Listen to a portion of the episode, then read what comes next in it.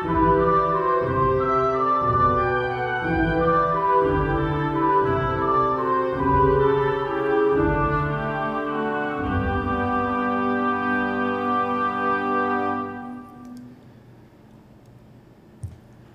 minha amiga, olá, meu amigo, como é que vocês estão? Sejam bem-vindos a mais um episódio do Evangelho no Lar. Lembrando que nós estamos encerrando um capítulo, deixa eu pegar meu mouse aqui para lembrar o nome do capítulo, não é, se pode servir a Deus e a Mamon, né?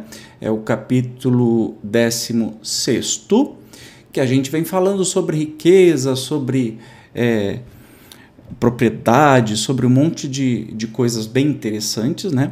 Uh, esse capítulo vem falar sobre o materialismo e o que, que é o materialismo e qual é o problema de ser materialista, né? que é antagônico a ser espiritualista. Isso não tem nada a ver sobre você é, ter coisas, ter uma vida confortável, longe disso, mas sim o valor que você atribui exatamente para este tipo de coisa. Quanto valor você atribui para os bens materiais? E encerrando é, com uma pergunta. Hoje o programa é bem piquititico. Trata-se da transmissão da riqueza. Então, sem demora, vamos para o texto lá. Ó. Pergunta número 15. O princípio segundo o qual ele é apenas depositário da fortuna de que Deus lhe permite gozar durante a vida, tira ao homem o direito de transmiti-la aos seus descendentes? E nós estamos falando aí de herança, né? de transmissão de riqueza. E os espíritos respondem. respondem.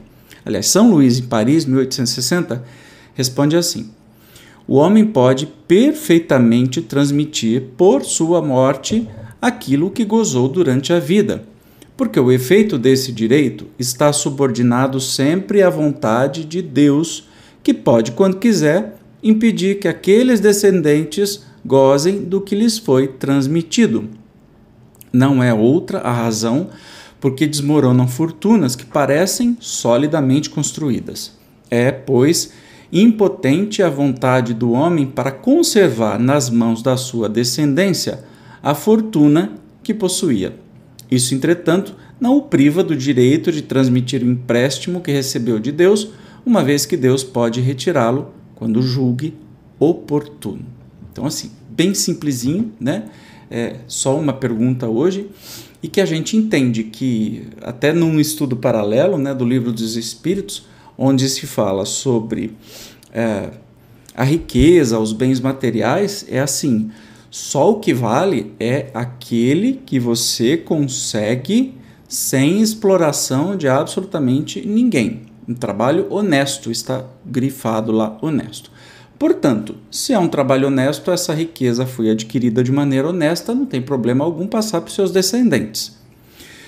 O que acontece é que a grande maioria das grandes fortunas, por exemplo, não foi de trabalho honesto e passa para muitos descendentes que, numa geração só, conseguem acabar com tudo.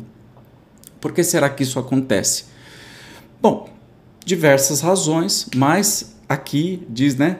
Se Deus permite, os filhos podem ficar com a fortuna ou a hora que Deus quiser, essa fortuna acaba. Na verdade, isso depende da imprevidência de quem for administrar. Portanto, tem aquela história, né? Você não ralou para trabalhar, você não sabe o valor do dinheiro, né?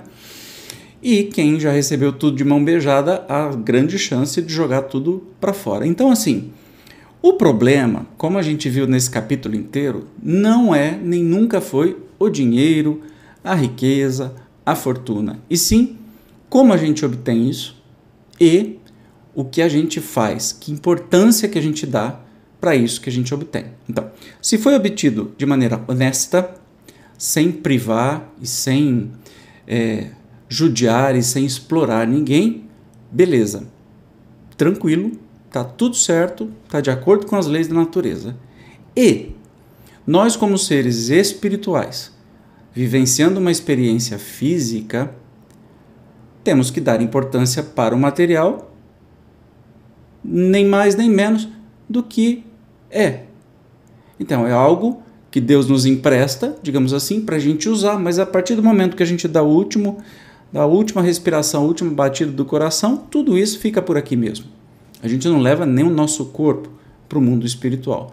Portanto, hum, não faz muito sentido, e aí vem este capítulo inteiro do Evangelho que vem nos, nos dar este recado precioso: é não se perca, não passe a vida inteira correndo atrás do dinheiro, achando que isso é uma coisa que vai ser eterna, porque talvez mais para frente você vai se arrepender.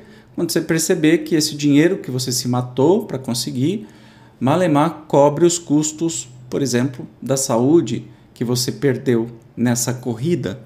Então, nem tanto ao céu, nem tanto à terra, vamos dar importância ao material, ao dinheiro, ao conforto que ele pode nos trazer, que ele tem, nem mais e nem menos, desde que seja em cima de trabalho honesto, de coisas honestas, que não é, explorem os nossos irmãos, sejam eles quais forem.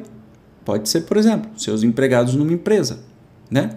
Se você recebe 10 vezes mais do que os seus empregados, aqueles que estão colocando o trabalho para isso, não é um trabalho 100% honesto. Vamos concordar? Você está explorando o trabalho de outro.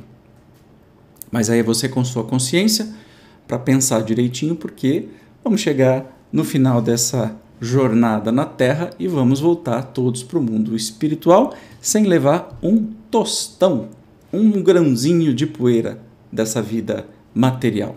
Isso que é legal, a gente se, é, se iguala a todos como filhos de Deus. De novo, em mais um estudo do Livro dos Espíritos que diz assim: Deus fez do mesmo limo todos nós. Não tem ninguém nem mais e nem menos. Somos todos iguais. Beleza? E com isso encerramos esse capítulo. No próximo programa nós vamos começar o capítulo é, 17, né? Foi o 16. Eu sempre confundo com o algarismo romano. XV2, já foi o XV1. Então, o 17, que começa Sede Perfeitos. Como sempre, eu te espero. Até o próximo, próximo programa. Tchau.